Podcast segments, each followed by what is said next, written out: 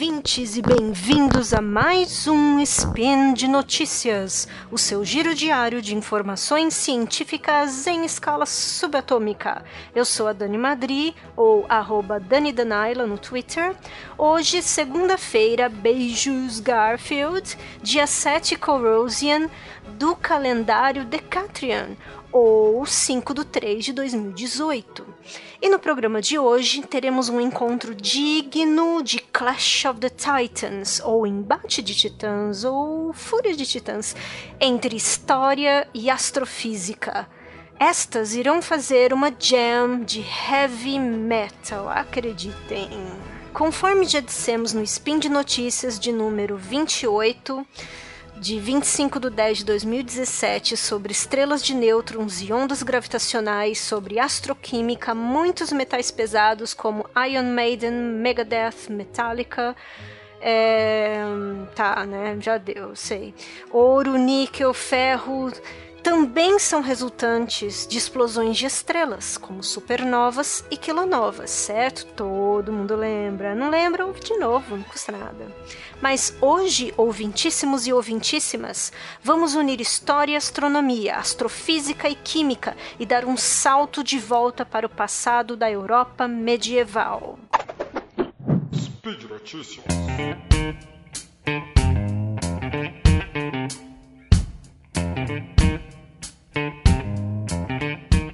Já devem ter ouvido falar dos maravilhosos precursores da medicina e de alguns ramos da ciência, como a química, por exemplo. Sim, eles mesmos, os alquimistas, que, segundo Jorge Benjó cantava na minha infância, iriam chegar.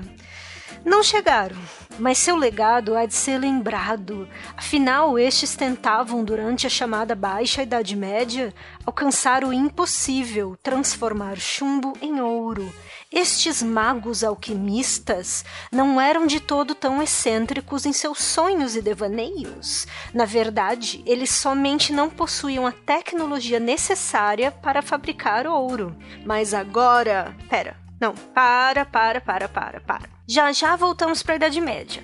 Agora eu chamo o comandante Hamilton Musk Aldrin, direto do espaço sideral, com algumas imagens, ou melhor, evidências em astrofísica e astroquímica que realmente atestam que sim, dessa vez Tsukalos tem razão. O ouro é um alien. Mas para entender como esse metal precioso incorporou-se ao nosso planeta, nós temos que olhar para o alto e além, para as estrelas, para as supernovas, explosões de estrelas de nêutrons, porque o ouro dourado, assim como o deus do Wi-Fi, o nosso caro Werther Hollen, tem mesmo origem extraterrestre. Ao invés de surgir a partir da crosta terrestre do planeta, ele foi, na verdade, cozido num caldeirão de bruxa, quer dizer, no espaço, e está presente na Terra devido a violentas explosões estelares, chamadas de supernovas, colisões de estrelas de nêutrons, por exemplo. O mais leve e simples elemento químico, então vamos lá, momento receita. Pega aí, gente, lápis, papel, celular, o que vocês quiserem. Adicione o hidrogênio do qual as estrelas são constituídas principalmente. Coloque no caldeirão, a imensa pressão gravitacional causada por toda essa matéria que comprime e ativa fusões nucleares no núcleo da estrela. Esse processo libera energia do hidrogênio, fazendo a estrela brilhar mais do que o RuPaul em sua drag race.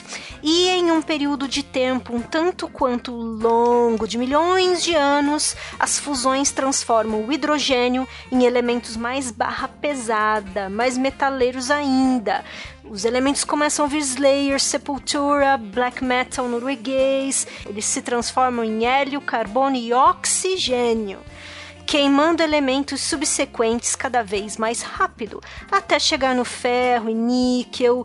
Ah, porém, a essa altura, a fusão nuclear já não mais libera energia suficiente e a pressão que vem do núcleo se enfraquece. As camadas externas colapsam para o centro e são expelidas novamente devido à repentina injeção de energia, fazendo com que a estrela exploda maravilhosamente, formando uma supernova.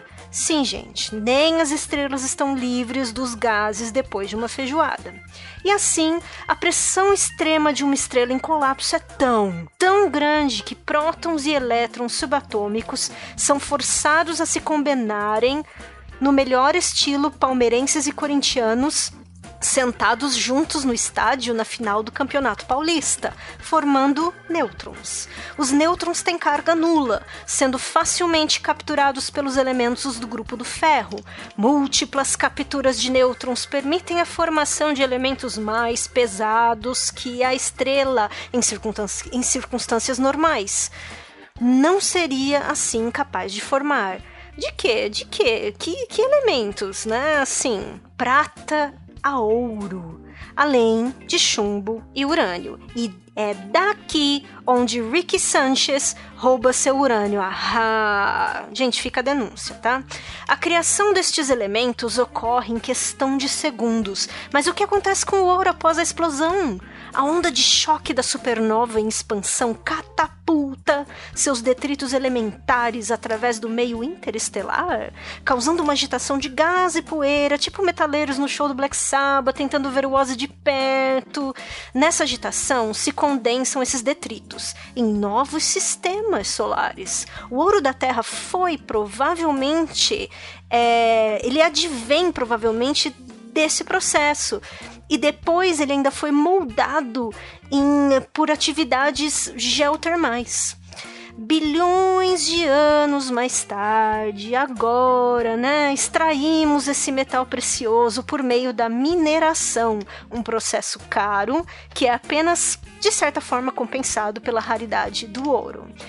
E agora atenção para os comerciais na astrofísica para voltarmos à Idade Média e uma utilização tanto quanto diferente do ouro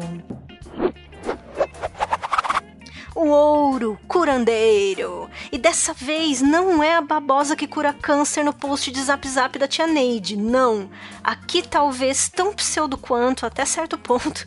Porém, se você chegasse para um médico medieval e tivesse meios para isso, ele te daria ouro como parte de um tratamento que curava, segundo estes, coração acelerado por paixões e melancolia. Tarik, essa é pra gente. Em recente artigo de Renzo Consoli intitulado Uso Farmacêutico do Ouro da Antiguidade até o século XVII, e em particular em relação a escritores medievais, diferentemente dos da Antiguidade, estes mencionam o ouro utilizado como remédio. Autores como Geoffrey Chaucer, Avicenna, Bernard Gordon, etc., pensavam os vários metais como detentores de propriedades curativas, dada a raridade dos mesmos na natureza e dada a sua pureza. O ouro sozinho ou combinado com outros elementos era usado para curar as mais diversas enfermidades, como doenças mentais e cardíacas, doenças nos olhos, lepra e para manter a juventude, ou segundo os alquimistas mais renomados como Flamel, para fabricar o elixir da vida eterna, ou menos da eterna juventude, no melhor estilo Dorian Gray. Será Oscar Wilde? Um exemplo de citação em documento medieval é de Constantinos Africanus, que em palestra na Escola de Medicina em Salerno, no século XI, disse: o ouro é mais temperado que outros metais. Este possui propriedade de aliviar um estômago em sofrimento e ainda consegue confortar aqueles que possuem fobias e ainda também consegue ajudar aqueles que possuem doenças no coração, além de ter seu uso efetivo comprovado para melancolia e calvície. Bora vender essa ideia para aquela galera do cogumelo do sol, né? Não, né, gente? Não.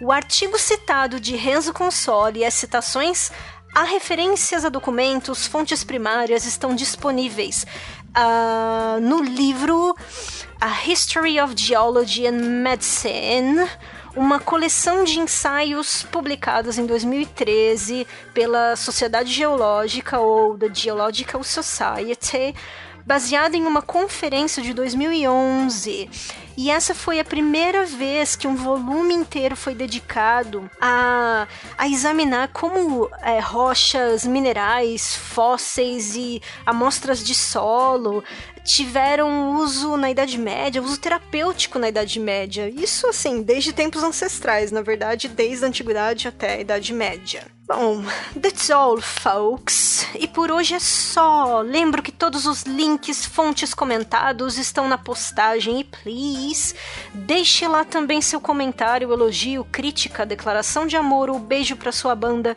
de heavy metal preferida. Lembro ainda que esse podcast só é possível acontecer por conta de seu apoio no patronato do SciCast, tanto no Patreon quanto no Padrim.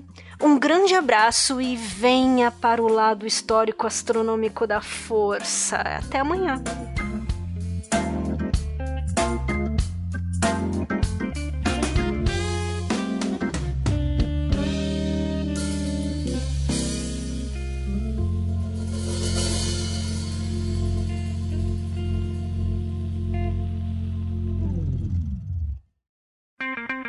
Edição por Felipe Reis.